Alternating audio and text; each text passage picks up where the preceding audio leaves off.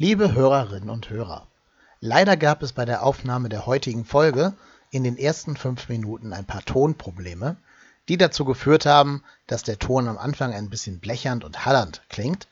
Zum Glück legt sich das aber nach fünf Minuten.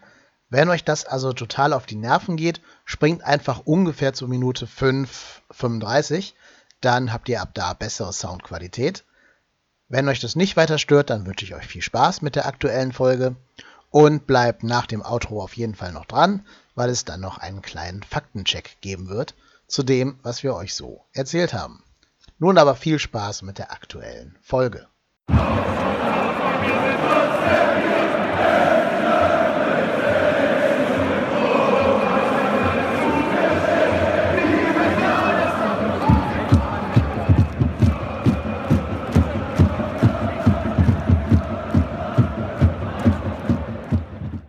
Hamburg ruft Müngersdorf. Hallo und herzlich willkommen zur 29. Folge von Trotzdem hier, dem Podcast über den ersten FC Köln. Das heute ist der zweite Teil von zwei Teilen einer Saisonvorschau. Teil 1 ist letzten Freitag erschienen. Wenn ihr den noch nicht gehört habt, fühlt euch frei, da gerne erstmal reinzuhören. Da ging es um Markus Anfang als Kieler Trainer und auch als, ähm, ja, also als Typ und welch, wie sein Spielsystem aussieht, wie das vielleicht für den ersten FC Köln in Zukunft spielerisch dann aussehen könnte. Und es ging um die beiden Spieler, Dominik Drexler und Raphael Zichos. Das heißt, die beiden Spieler werden wir heute ein bisschen außen vor lassen. Dafür werden wir uns aber intensiv mit den Abgängen und den Zugängen des ersten FC Köln beschäftigen und dann auch mal versuchen, eine kleine Startelf für das Spiel gegen Bochum zu basteln. Und wenn ich sage wir, dann hört ihr schon, dass ich nicht alleine bin. Ich habe mir einen guten Freund ausgeladen. Äh, ja. Ich habe ausgeladen. Ich habe einen guten Freund eingeladen, ebenfalls wie ich, in Hamburg gestrandeter Fan des ersten FC Köln. Bei mir ist heute der Pirot. Hallo Pirot. Hallo, schön, dass ich hier sein darf. Willst du uns erstmal kurz erzählen, wie du zum ersten FC Köln gekommen bist? Ja, gerne. Es ist bei mir ähnlich wie bei vielen anderen, glaube ich, dass ich mir das nicht so ganz bewusst ausgesucht habe, sondern ich glaube, das müssen so die Hallenmasters so 96, 97 gewesen sein. Vielleicht auch früher. Ich weiß noch, dass ich damals aber begeistert vor dem DSF damals saß und mir ist aufgefallen, ich hatte noch keine Lieblingsmannschaft und irgendwie kam da so ein ganz großer Glamour-Faktor vom FC rüber. Und dann habe ich mich entschieden, jetzt bin ich immer Köln-Fan. Und das hat sich tatsächlich, obwohl ich aus der niedersächsischen Provinz komme, dann äh, über die Jahre so gehalten und habe dann auch viele Jahre in Köln gelebt. Ähm, ja, und das hält natürlich auch, obwohl man jetzt im hohen Norden gelandet ist, weiter so an. Soll ich hier mal live on air ein Geständnis machen? Zu der Zeit war ich noch Borussia Dortmund-Fan. Oh. Ja. Rückblickend kann man sagen, wäre es das mal geblieben. Aber nein, ich habe natürlich nie bereut, zum ersten FC Köln gewechselt zu sein. Ich bin tatsächlich erst 2007 zu den Kölnern gekommen als mich mein Papa ins Rhein-Energiestadion gezwungen hat. Das war das erste Tor von Milivoje Novakovic, als er bei uns neuer Spieler war. Ich glaube, gegen, gegen Aue war das, in der zweiten Liga. Ganz finstere Zeiten damals. Nee, äh, ja, finstere Zeiten kann ich nachvollziehen. Ich, ich hatte mein erstes FC-Erlebnis, also im Müngersdorfer Stadion war ich erst viel, viel später, auch als es schon das Rhein-Energiestadion war. Aber ich habe das allererste, ich glaube, das war das allererste Bundesligaspiel, was ich jemals gesehen habe, nämlich Arminia Bielefeld gegen den ersten FC Köln. Und zwar ein 4 zu 2 für den FC. Da hat mich mein Vater mitgenommen, weil, er, weil ich damals halt schon FC-Fan war. Ähm, ich müsste aber lügen, wenn ich jetzt noch weiß, wer die Tore gemacht hat. Ich glaube, Ion Bladoyo und Torino Montiano, das waren schon heiße Kandidaten, die da auf jeden Fall noch am Platz standen. War das Christoph Daum oder wer war das? Nee, das, war, das waren schon die dunklen Jahre. Ich glaube, das war so Peter Neuruhr. Peter Neuruhr, okay. Müsste man eigentlich jetzt nochmal recherchieren. Ja, ich liefere den Faktencheck hinten dran am Ende sehr des gerne, Podcasts. Sehr gerne. Gut, P-Rod, sollen wir mal zusammen auf unsere Abgänge gucken? Denn da sind ja einige durchaus prominente Namen mit dabei. Ich mache erstmal ganz kurz der Vollständigkeit halber die, über die wir nicht groß reden müssen. Verlassen hat uns der dritte Torwart, Sven Müller, zum KSC. Das ist, glaube ich, insofern egal, wer da als Dritter mittrainieren darf. Verlassen hat uns Joao Kerosch oder Kairosch, ich weiß bis heute nicht, wie der Name auszusprechen ist. Das ist so ein Running Gag hier im Podcast. Ähm, hat nicht ein Spiel für uns gemacht. Hat, glaube ich, keiner gegen den Ball getreten in irgendeinem Profispiel für uns. Nicht mal in irgendwelchen äh, ja, sonstigen Testspielen groß aufgefallen. Man munkelt ja ein bisschen, das soll so eine, so eine Transfer-Kickback-Geschichte gewesen sein, aber da will ich jetzt nicht zu sehr mich aus dem Fenster lehnen. Und ansonsten haben uns ganz viele Stammspieler verlassen. Ne, zuallererst Dominik Maro, vereinslos im Moment noch, aber noch nicht Karriereende. Das heißt, er sucht noch anscheinend aktiv einen neuen Verein. Aber da muss man ja sagen, es kann klappen. Er war ja, wenn man den Boulevard verfolgt hat, er war gemeinsam mit Claudio Pizarro bei unserem ehemaligen äh, Fitnesstrainer, mhm. Benjamin Kuhl, den ich, äh, jetzt darf ich es ja auch an der Stelle gestehen, ich habe mal in einer Funktion beim FC gearbeitet, in sehr unwichtiger Position, wie ich an dieser Stelle auf jeden Fall, glaube ich, klarstellen sollte. Briefausträger. Ne, sowas in der Richtung. Und habe da auch den Benjamin Kuhl kennengelernt. Ein sehr netter Typ, der auch ähm, im Zuge der nach der Schmatke-Entlassung etwas wirren äh, Konditionslage des, des, des FC auch äh, entlassen wurde. Der hat jedenfalls ja auch eine Firma gegründet, wo er unter anderem auf Mallorca Fitnesskurse für ehemalige oder aktuell vereinslose Fußballprofis anbietet. Und da waren auch Dominik Marot und Claudio Pizarro diesen Sommer da. Und weil wir jetzt über die Abgänge sprechen, kann ich vielleicht vorwegnehmen, Claudio Pizarro hat ja den Sprung geschafft, er hat einen neuen Verein gefunden. Ja, irgendwie hat er es geschafft, nochmal einen Einjahresvertrag zu bekommen. Um, nicht mehr schon im Herbst der Karriere, sondern eher so im tiefsten Winter der Karriere. Aber ich denke mal, da hat auch ein bisschen so die Bremer Vereinszugehörigkeit dann doch eine Rolle gespielt, oder? Also wenn ein Verein einen Spieler zum vierten Mal verpflichtet der einen Spieler mit, ich glaube damals 37 Jahren vom Hof jagt und sagt, wir wollen jetzt auf junge Talente setzen und ihn dann ein Jahr später mit 39 wiederholt, da spielt, glaube ich, da spielen ganz viele Faktoren eine Rolle, die jetzt nicht unbedingt sportlicher Natur sind. Vor allem, wenn man sich die Leistungsdaten aus dem letzten Jahr anguckt. Ich glaube, da weiß jeder FC-Fan, das auch einzuschätzen. Claudio Pizarro, super Typ, aber fußballerisch sicherlich längst nicht mehr das, was er mal konnte. Mhm. Hat noch nicht mal als Mentalcoach für Cordoba eingeschlagen. Der und, wird auch erst auf, seit der weg ist. Und Dolmetscher, ganz wichtig. Und Dolmetscher, ja. Das muss jetzt wahrscheinlich äh, Mire machen. Naja, aber ähm, Pizarro, ich denke mal, der wird danach auch Werder Bremen in anderer Funktion noch irgendwie erhalten bleiben. Jugendtrainer oder Repräsentant oder sonst was. Ja. Irgendwas, wo ich nicht so viel arbeiten muss, wahrscheinlich. Gab es heute einen sehr interessanten Kommentar im Kicker dazu, nämlich der Kicker hat gemutmaßt, wenn sie jetzt Pizarro holen als Stürmer, eigentlich bräuchten sie doch einen defensiven Mittelfeldspieler. Was macht eigentlich Dieter Eid?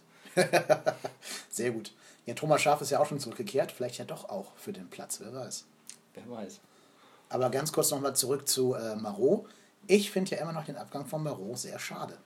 Also vielleicht gar nicht unbedingt, dass ich ihm jetzt unbedingt äh, Stammspielerqualitäten in unserer jetzigen Abwehr zusprechen würde. Aber ich glaube, so als Typ und auch als Identifikationsfaktor und so ein bisschen der Papa der Mannschaft, wäre der vielleicht gar nicht so verkehrt gewesen, wenn er bereit gewesen wäre, noch zu bestimmten Bezügen bei uns zu bleiben. Es hat mich auch sehr überrascht, muss ich ganz ehrlich sagen. Gerade weil es so ein bisschen irgendwie, er war verletzt und dann hieß es, war es eigentlich allen Seiten klar, dass es wahrscheinlich nicht weitergeht, aber es wurde lange Zeit nicht klar kommuniziert und gerade weil Maro ja, glaube ich, innerhalb der Mannschaft auch ein sehr großes, sehr gutes Standing hat, ne, ist ja sehr, sehr eng mit den Horns, mhm. wie man im Express auch ab und zu mal nachlesen konnte. und auf deren Instagram. Und auf deren Instagram, genau. Ähm, also ein guter Typ auf jeden Fall. Schon schade, hat auch, muss man sagen, war jahrelang Leistungsträger bei uns auch in der ersten Liga. Der Abschied war ein bisschen traurig, aber sportlich muss man auch, genau wie du gesagt hast, fairerweise sagen, er hätte es jetzt auch dieses Jahr sehr, sehr schwer gehabt. Wenn ich wetten müsste, würde ich tippen, dass er nächste Woche beim HSV auftaucht. Das kann leider sein, ja. Die haben ja Mafra jetzt gehen ja, lassen. Das genau. heißt, man muss eigentlich die, die Lücke füllen, genau. Und dann wird er mit einem Jahresgehalt von, was zahlt der HSV heutzutage in der zweiten Liga? Sind sie Millionen genau. mindestens, genau. ja. ja. Und dann wahrscheinlich im ersten Training leider verletzt, was sie natürlich nicht hoffen würden. Genau. Nee, ich weiß nicht. Ich glaube, dass der Verein, der ihn aufnehmen wird, einen sehr, sehr guten, sehr versierten Innenverteidiger kriegen wird, der so ein bisschen die Rolle spielen kann, wie zum Beispiel damals Timmy Sims bei Nürnberg oder so, als ganz mhm. erfahrener Haudegen, der da auch eine junge Abwehr gut führen kann. Ich würde auch wetten, das habe ich schon mal on air gesagt, dass irgend so ein Verein wie Augsburg oder, oder Hertha BSC oder so oder der lachende Dritte sein wird eines Tages. Auf Nein. jeden Fall denkbar. Ich finde, guter Typ. Ich hoffe, der kommt irgendwo nochmal gut unter und kriegt noch einen schönen Vertrag. Vielleicht so schön wie der von Pavel Olkowski bei Bolton Wanderers vermutlich sein wird in England. Ähm, ja. Eigentlich schade. Ich finde, er hat mal sein Potenzial angedeutet vor der schweren Verletzung damals. Aber ich glaube, er wäre nicht mehr auf die Füße gekommen bei uns, oder? Ich habe auch den Eindruck, dass da ganz vieles im Privaten nicht ganz so einfach war. Also im Express wurde ja auch mal viel gemunkelt über, beziehungsweise sie hatten ja auch, glaube ich, mit einer, mit einer Geburt nicht ganz starke Probleme, eine Fehlgeburt, ich weiß es gar nicht mehr genau äh, will da jetzt auch keine Gerüchte irgendwie schüren, ähm, aber es gab da wohl sehr viele private Probleme und war auch immer ein sehr sympathischer, guter Typ. aber hat die letzten zwei Jahre wirklich längst nicht mehr das gezeigt, was er davor wirklich regelmäßig auch gezeigt hat. Ein sehr, sehr solider Rechtsverteidiger, aber kam dann ja auch schon im Abstiegskampf wirklich kaum noch zum Zuge. Und ich glaube, deshalb freut es mich für ihn, dass er einen neuen Verein gefunden hat, wo er sicherlich auch finanziell nicht schlechter dastehen wird als bei uns. Aber auch da, glaube ich, wird ihm einfach der Wechsel gut tun, weil bei uns wäre das, glaube ich, nicht mehr, also wir haben ihm ja zwei Jahre Zeit gegeben, da wäre, glaube ich, nicht mehr der Turnaround gekommen. Mhm, glaube ich auch. Ja gut, und wir haben ja sogar noch einen zweiten Rechtsverteidiger abgegeben. Und da finde ich es ungleich schade. Nicht als Rechtsverteidiger, da komme ich aber gleich zu. Lukas Klünter, Eigengewächs, 22 Jahre jung. Ich glaube, Lukas Klünter hätte bei uns die Planstelle auf der rechten offensiven Seite sehr, sehr gut schließen können. Rechtsverteidiger, nee, glaube ich nicht, aber ich glaube, hätte sie ihn zum Offensivspieler umgeschult, wäre das gar nicht verkehrt gewesen. Hat ja auch Rotenbeck ein bisschen versucht. Versucht, ja, aber auch mit bescheidenem Erfolg, muss man auch dazu sagen. Ja, als Mittelstürmer, ne? aber ich glaube, den Außen Genau, aber auch da hat man schon gesehen, Lukas Klünter kann eine Sache richtig gut und das ist schnell sein. Ja, ne, ähm, der ist 22, also der kann noch an der Technik arbeiten. Und du hast ja bei der WM gesehen, wenn du einen Spieler hast, der super schnell vorne drin stehen kann und zocken kann, ist das schon viel wert. Ja, von dem Hintergrund kann man schon sagen, hat Hertha sicherlich nicht den schlechtesten Griff gemacht. Zwei Millionen in etwa haben sie gezahlt. Aber auch da muss ich sagen, fand ich, dass Klünter auch, nachdem er am Anfang sehr verheißungsvoll war und auch als Mittelstürmer viele überrascht hat, dass er dann doch solides Spiel gemacht hat, obwohl er als Rechtsverteidiger eigentlich eingestuft ist, fand ich da auch eine gewisse Stagnation schon da und man hat auch gemerkt, dass er unter Druck hat man gesehen, dass er technisch und auch mental vielleicht nicht so weit ist, wie wir es uns gehofft hätten. Ja, ich finde schade, man hätte ihn vielleicht eher verleihen als verkaufen sollen. Aber gut, ne, was vor ist, ist fort. Da können wir jetzt, glaube ich, auch nicht hinterherweinen. Mal gucken, wie es bei Hertha läuft. Da können wir ja zur Winterpause nochmal zusammen äh, drauf schauen auf unsere Spieler. Verlassen hat uns auch Milos Jojic. Milos Jojic war für mich immer ein Versprechen, das nie eingelöst worden ist. Milos Jojic, ja. Gerade, es gab immer in jeder Vorbereitung die Phase, wo der Boulevard sich überschlagen hat, wie fit er doch auf einmal ist und dass es jetzt einen neuen Angriff gibt und dass jetzt alles besser wird, weil genau dieses Versprechen sich ja auch seit Jahren gehalten hat. Auch bei Dortmund damals übrigens, wo er sehr, sehr verheißungsvoll mhm. gestartet äh, Erstes Spiel direkt ein Tor, ne? Ich glaube sogar zwei oder, oder zumindest hat er in den ersten drei Spielen, glaube ich, zwei Tore gemacht. Irgendein Auftakt, wo man dachte, direkt das nächste Dortmunder Supertalent. Der, der, der serbische Shinji, Kagawa. Shinji Kagawa. Ja, aber auch der hat seine Karriere nicht zu den ganz hohen Höhen gebracht. Mhm, genau, und ich glaube, da kann man auch froh sein, dass wir jetzt noch ganz gut Geld verdient haben, weil er auch kein schlechter Verdiener war, glaube ich. Fand ich auch eigentlich einen sympathischen Typ, aber ich glaube, dem wird einfach so ein Wechsel auch nochmal gut tun. Einfach, dass er nochmal was Neues irgendwie erlebt und wo er halt einfach nicht so einen schwierigen Stand hat bei den Fans auch, muss man mhm. einfach fairerweise sagen. Ja, er hat sich auch ein bisschen sich selber verdient, diesen schweren Stand. Ne? Auch ein bisschen durch vielleicht nicht die ganz hohe Disziplin am Anfang, als er hier aufgetaucht ist, so im Training und so, mit dem kleinen Kölsch-Böchlein, das er da vor sich hergetragen hat. Aber ähm, ich finde das ganz spannend, wie du schon gesagt hast. Ne? Rutenbeck hat ja auch gesagt, das ist der Mann, auf den ich baue, das wird mein Führungsspieler. Und die letzten, ich glaube, sieben, acht Spiele hat er gar nicht mehr gemacht. Da war gar nicht mehr Teil des Kaders plötzlich. Also ja, da ist, glaube ich, der Tapetenwechsel für beide Seiten dann doch die beste Idee. Dann hat man noch einen Transfer, da habe ich dir sofort eine SMS geschrieben und mich gewundert, was dieser Transfer denn soll.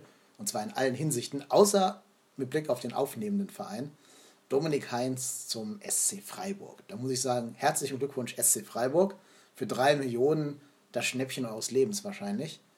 Aber ich muss ehrlicherweise zugeben, ich kann allein schon den Spieler nicht verstehen, warum der da hingeht. Ich habe da jetzt nochmal, ich habe noch mal ein bisschen was drüber gelesen. Ich habe auch damals, glaube ich, direkt so geantwortet, naja, ich glaube, das ist einfach ein Typ, der ein bisschen wie Jonas Hector einfach ein Wohlfühlumfeld braucht, der halt nicht nach dem ganz großen internationalen Flair so strebt. Ähm, gut, er läuft auch ein bisschen wie ein Traktor, mhm. böse ausgedrückt, aber ist natürlich ein sehr sympathischer, bodenständiger Typ.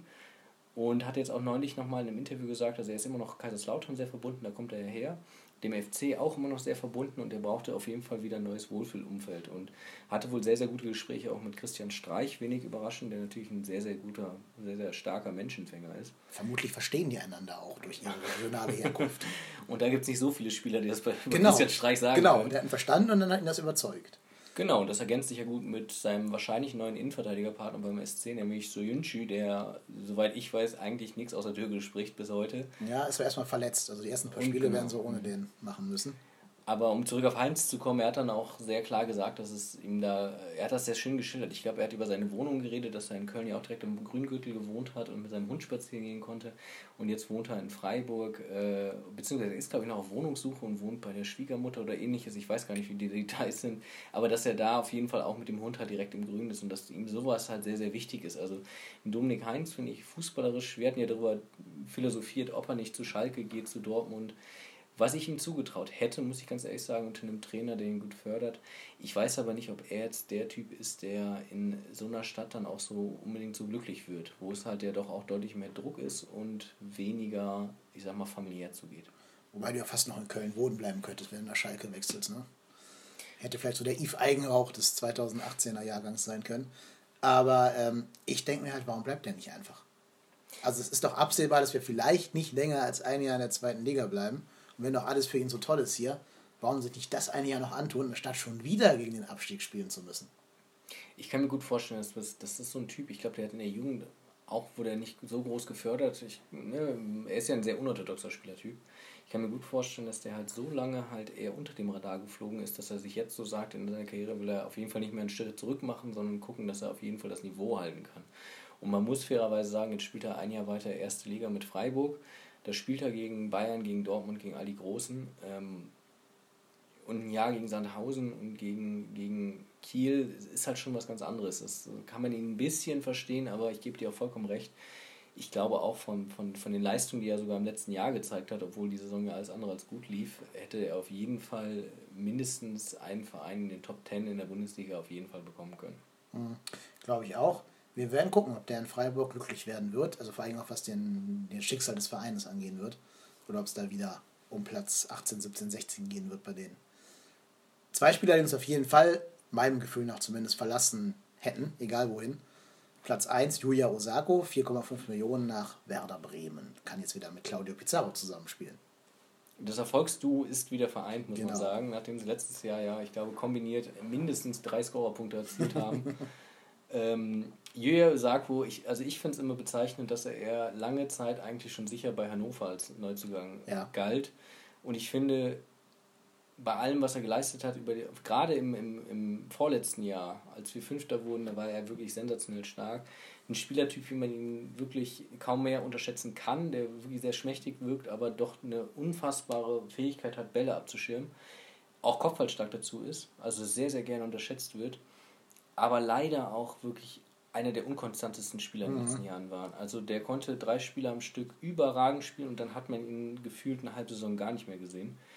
Und deshalb hatte ich mir auch gedacht, Hannover klingt nach einem typischen Verein, ein Spieler, der eigentlich einen ganz guten Ruf hat, der sicherlich auch viel Leistungsvermögen hatte oder auch noch hat, aber gefühlt seinen Zenit auch schon doch mit Ende 20 relativ überschritten hat.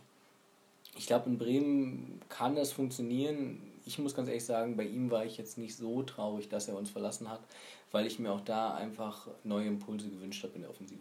Ja, ich glaube, Julia Osako muss jeden Tag seines Lebens eine Dankeskarte an Peter Stöger schreiben, weil ich glaube, dass kein anderer Trainer so viel Geduld mit ihm gehabt hätte. Also ich glaube, was alles bei uns ja so an Trainern vorher war, stell vor, Christoph Daum hätte mit Julia Osako arbeiten müssen. Das wäre sehr interessant. ja, glaube ich aber auch. Aber was du gerade gesagt hast, finde ich, hat man sogar komprimiert bei der WM gesehen. Ja. Der hätte im Alleingang damals Belgien abschießen können und hat es nicht geschafft, aus drei Metern den Ball rüber zu drücken. Aber dann natürlich wieder beim, ich glaube, dritten Gruppenspiel war das, genetzt. Also da war, ja, Licht und Schatten. Den Bremer Fans, falls Bremer Fans diesen Podcast hier hören, wünsche ich auf jeden Fall viel Geduld. Ne? Mit Genie und Wahnsinn, teilweise in zwei Aktionen vereint bei ihm. Der Transfer, der mir am meisten wehgetan hat beim Abgang, war Leo Bittencourt, muss ich ehrlicherweise sagen. Also ähm, ich tue mich ja immer schwer damit, irgendwie Lieblingsspieler zu haben in, in Mannschaften. Aber ich finde, Leo hat das Potenzial, ein solcher zu sein. Weil ich halt immer finde, er hat in dieser ganz schlimmen Phase letzte Saison als einziger noch Leistung gezeigt und auch Tore geschossen. War auch mein ausgesuchter Spieler bei der Saisonspende. Hatte ja auch, glaube ich, fünf Tore erzielt nachher unterm Strich. Ähm, hat damals ja auch in der Europa League gegen, was war das, gegen Roter Stern, glaube ich. Nee, oder gegen, gegen die Weißrussen, gegen Barisau wo er das Spiel mal länger gedreht hat. Ähm, also, das ist ein Spieler mit unheimlich viel brachliegendem Potenzial. Wenn irgendwer dem noch beibringen könnte, richtig torgefährlich zu werden, wäre das, glaube ich, ein Spieler für Arsenal London oder für einen ganz großen Verein. Ja, was bei dem natürlich doppelt schmerzt, ist, dass nicht, dass er uns verlassen hat, das war, glaube ich, allen klar. Auch nicht, dass er verhältnismäßig wenig Geld eingebracht hat mit knapp 6 Millionen. Da hätte man sicherlich im freien Markt jetzt auch gerade, wo aktuell solche Spielertypen extrem gefragt sind, vielleicht sogar das Doppelte bekommen können. Nein, er geht zu TSG Hoffenheim, was natürlich jetzt nicht gerade ein Sympathieverein ist. Man kann ihn natürlich verstehen, die spielen jetzt auch international und haben natürlich mit Julian Nagelsmann einen Trainer, der einen Spieler wie Bietenkurt, glaube ich, auch sehr, sehr gut nochmal weiter formen kann. Noch ein Jahr lang. Ein Jahr lang. Vielleicht nimmt er ihn dann mit nach Leipzig. Vielleicht. Da kommt er ja gebürtig her. Ja, richtig muss man ja auch ja. dazu sagen. Aber Leo Bietenkurt auf jeden Fall ähm, nicht nur technisch und im 1 zu 1 wahrscheinlich der beste Spieler, den wir auf jeden Fall die letzten Jahre hatten, sondern auch einer der größten Kämpfer. Also nicht, der, nicht umsonst bei allen Fans extrem beliebt. Da tat es wirklich weh, dass er gegangen ist. Bei ihm hätte man sich ja auch vorstellen können, dass er aus Liebe zum Verein, sein Sohn wurde gerade erst geboren, vor wenigen Monaten in Köln, fühlte sich dort auch extrem wohl, ähm, dass er wirklich bleibt. Aber bei ihm muss ich sagen, war der Wechsel verständlicher als bei Dominik Heinz sicherlich. Ja, ich muss sagen, wenn ich er wäre, hätte ich den Move ehrlich gesagt auch gemacht. Weil ich glaube, dass du im Verein wie Hoffenheim, die spielen da glaube ich auch Champions League, ne? Vierter geworden letztes Jahr. Ich glaube, da kannst du nochmal den nächsten Schritt machen. Und 24 ist ja so das Alter, wo du vielleicht diesen Schritt machen kannst. Und das ist ja genau das, was ich bei Heinz eben nicht sehe, dass man bei Freiburg den nächsten Schritt machen würde. Mhm. Das ist der Unterschied für mich. Aber gut, ich bin ihm nach wie vor wohlgesonnen. Kann ja gegen uns auch keine Tore schießen nächste Saison, außer vielleicht im DFB-Pokal. Insofern soll er mal viel Erfolg haben bei der TSG, auch wenn ich jetzt nicht unbedingt diesem Verein allzu viel Gutes wünsche. Vielleicht verletzt er sich ja auch, er ist ja relativ verletzt. Ja, das ist schade. Ne? Das noch, Würde ich ihm, wünsche ich ihm auch nicht, aber dann könnte man ja im Winter über eine Laie nachdenken. Wenn es gar nicht läuft vielleicht. Ne? Genau, und ja. dann aber auch mit einer festen Kaufoption über, ich sag mal, 2 Millionen. Ja, vielleicht musst du da bis Sommer warten, wenn er gar nicht sich durchsetzen sollte bei Hoffenheim so. und wir dann wieder aufgestiegen sind. Also ich glaube, die Tür für Leo Bietenkurt beim FC ist auf jeden Fall das nicht geschlossen. Glaube ich auch. Wenn Armin Feder nicht ganz blind ist, dann ist da immer eine Tür offen. Gut, das waren unsere Abgänge. Aber ich glaube, jetzt wird es doch ein bisschen spannender, wenn wir vielleicht auf die Zugänge gucken wollen. Ich lasse mal alles weg, was von der zweiten Mannschaft in die erste hochgezogen wurde. Das sind ja, glaube ich, eher Ergänzungsspieler. Und wir schauen mal stattdessen auf unsere beiden, auf quasi die Ersatzmänner für Olkowski und äh, Lukas Klünter nämlich Matze Bader und Benno Schmitz, zurzeit beide verletzt, aber das kommt man vorher auch nicht an. Matthias Bader, rechter Verteidiger, 21 vom KSC gekommen, ablösefrei, deswegen ein Schnäppchen. Und Benno Schmitz, 23 von den gerade schon erwähnten Raber Leipzig für 1,5 Millionen zu uns gekommen. Haben wir damit, wenn sie denn fit wären, unsere große Planstelle rechts hinten geschlossen. Hatten sie in der Vorbereitung, bis sich dann erst Matthias Bader und dann Benno Schmitz nacheinander verletzt haben. Benno Schmitz kursierte ja schon seit der Winterpause als Neuzugang. Ist ja, glaube ich, so ein bisschen, bisschen der Wunschspieler von Frank Edek gewesen, der ihn ja aus Leipzig noch kennt. Unserem, ich glaube offiziell, was ist seine offizielle Funktion? Leiter. Kadermanager? Ich glaube, der hat noch einen ganz anderen Titel Leiter Sport, offiziell. Leiter Sport oder sowas. Wobei ich dann immer denken würde, von der Definition ist der Leiter des Sportlichen nicht eigentlich der Mensch oder der Trainer. Ja. Aber gut, die werden schon wissen, was, was sie da tun. Benno Schmitz war wenig gesehen, hat glaube ich acht Spiele gemacht letztes Jahr nur für Leipzig. Sicherlich ein Spieler, wo man erwarten kann, dass der eine sehr solide Zweitligasaison spielen kann. Während halt Matze Bader so ein bisschen eher so die, die Blackbox ist, hat bei Karlsruhe viele Spiele gemacht, letztes Jahr in der dritten Liga, galt wirklich als dynamischer, offensiver, trickreicher Außenverteidiger. Ich persönlich hatte so das Gefühl, dass, das, dass der Bader gerade eigentlich so überraschenderweise ein bisschen am Schmitz vorbeigezogen ist und hat er sich verletzt. Dann haben sich alle gedacht, okay, jetzt haben wir noch den Schmitz und jetzt ist der auch verletzt und jetzt müssen wir schauen. Ja, wir können ja vielleicht direkt schon mal den kleinen Vorschau, Vorschau auf das Bochum-Spiel machen. Wer wird auf dieser Position spielen? Man hört munkeln vielleicht Marcel Risse. Oder Meret wird auf rechts gezogen, was auch schon als kleiner Vorgriff auf die anderen Neuzugänge so ein bisschen die, die, die enge Situation in der Innenverteidigung entspannen mhm. würde. Eng im Sinne von eigentlich ein Überangebot momentan. Ja, vollkommen richtig. Zumindest solange Sörensen noch nicht auf dem Absprung ist, sondern noch da ist bei uns. Ähm, ich habe ja auch so ein bisschen Geheimfavoriten auf den Rechtsverteidigerposten beim ersten FC Köln, wenn die beiden verletzt sind. Das kommt jetzt vielleicht ein bisschen überraschend, weil es noch nie gespielt hat, meines Wissens nach. Aber ich glaube, dass Vincent Cosciello ein sehr, sehr guter Rechtsverteidiger wäre. Gerade jetzt, wo im Mittelfeld für ihn kein Platz ist. Der würde dann quasi den Kimmich machen. Also mehr nach innen ziehen, dass er wirklich da außen drum klebt. Aber ich glaube, der hat sowohl die Spielintelligenz als auch die Zweikampf-Nickeligkeit, um da einen ganz brauchbaren Rechtsverteidiger abzugeben. Vielleicht sogar eher als der eher offensive Marcel Risse. Ich glaube, dass er, dass er das könnte auf jeden Fall, aber ich glaube, das ist ein Spieler, der muss wirklich im Zentrum irgendwo spielen. Er hatte jetzt neulich nochmal ein Interview mal äh, gesagt, dass er jetzt ähm, eigentlich gewohnt war, glaube ich, auf einen der Sechser zu spielen, auf eine Sechser-Position. Und das jetzt ein bisschen ungewohnt war, dass er jetzt häufiger eher so auf der, ne, im 4-1-4-1-System von mhm. Markus Anfang dann eher. Auf der 8 spielt, ne? Genau, auf der 8 zu spielen. Und auch schon da meint, das ist eine Umstellung. Ich vom Grundpotenzial und auch von der, von der, von der Physik sieht er natürlich aus wie so ein traumhafter Rechtsverteidiger. Philipp Lahm-Klon, genau. Genau. Noch, noch braver. Und das muss man erstmal hinkriegen. Wie kann man noch lieber aussehen als Philipp Lahm? Aber er spielt weniger lieber als Lahm. Das Lahm, Lahm musste ja nie in den Zweikampf gehen, weil er einfach gespielt genau. war. Ähm, nee, aber die Außenverteidiger bei Markus Anfang, das haben wir letzte Folge ja auch die beiden Jungs vom, vom 19FM Podcast gesagt. Ähm, die Außenverteidiger bei Anfang haben eine ganz besondere Rolle, dass sie quasi so ein bisschen Guardiola-mäßig weitere Mittelfeldspieler sind. Also von der Außenverteidigerrolle ins Mittelfeld ziehen, um da das Spiel anzukurbeln.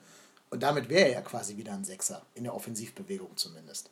Nur halt so ein bisschen, auf dem Papier wäre es halt der Rechtsverteidiger und in Defensivsituationen.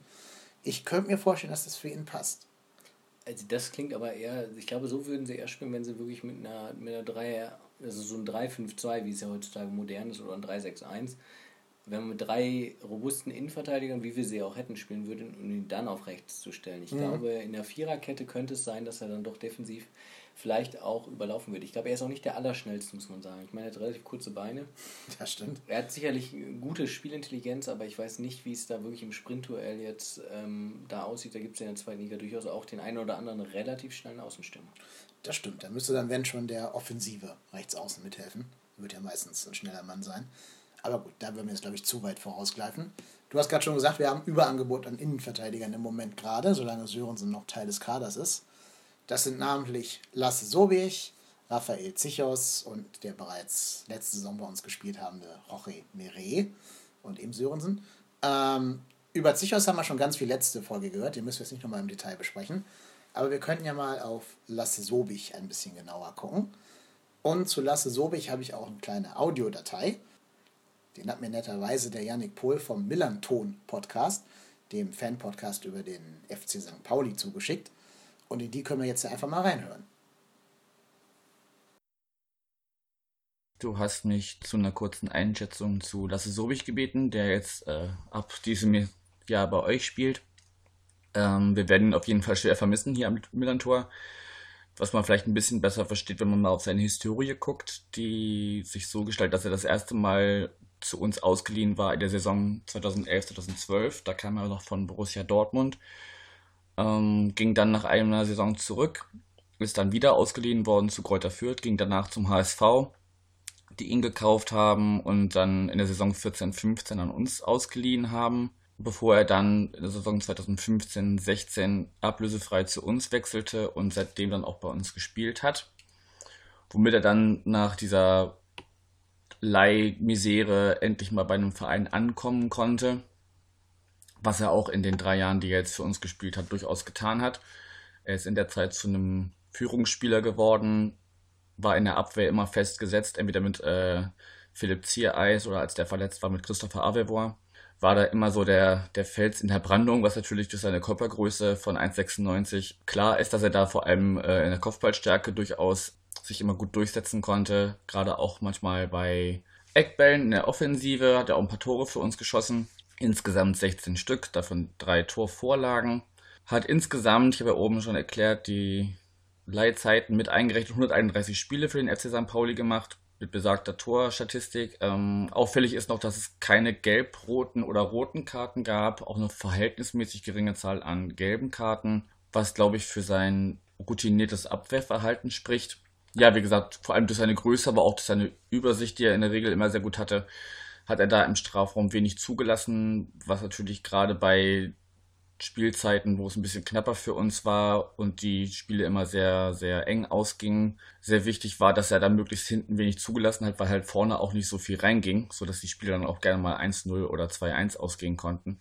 Ja, jetzt zuletzt gab es ab und zu mal so Situationen, wo er gerade bei chaotischen Strafraumsituationen so ein bisschen keine richtige Übersicht hatte, wo dann der Ball schon mal ganz woanders war, als er stand oder vielleicht hätte stehen müssen.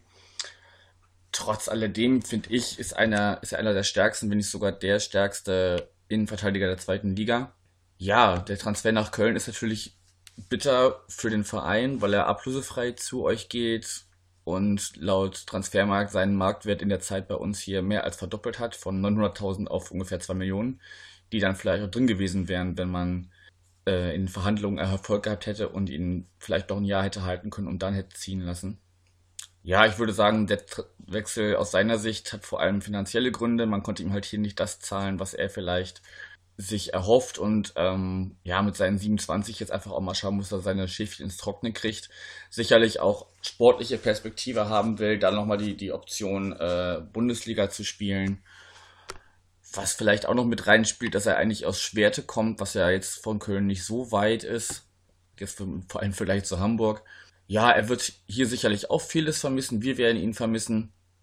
Und ihm wird wahrscheinlich auch klar sein, dass er im Gegensatz zu uns hier eher bei euch erstmal in zweiter Reihe spielen wird und die Bank drücken wird. Ähm, was ich aber, glaube ich, für ihn jetzt nicht als Problem darstellt. Wie gesagt, er hat ja auch diese Historie als Leihspieler und ist eigentlich so, wie ich ihn äh, einschätzen würde und kennengelernt habe, ein sehr umgänglicher Typ, der sich da auch durchaus erstmal hinten anstellen wird. Wird natürlich dann davon abhängen, wie ihr die Saison abschneidet, ob ihr ihn, ob ihr eure Leistungsträger halten könnt und ähm, ob die auch ihre Leistung abrufen können in, in Liga 2. Sonst ist das vielleicht eine Chance für ihn. Ich meine, ich kenne jetzt nicht so viel aus eurer Abwehr, aber so ein, an so einem Mire oder einem Sörensen vorbeizuziehen.